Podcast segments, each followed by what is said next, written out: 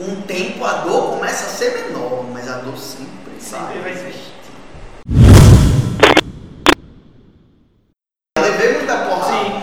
Então eu já fui muito criticado, já fui muito. "Ah, não sei o quê", Que hoje isso me machuca muito menos.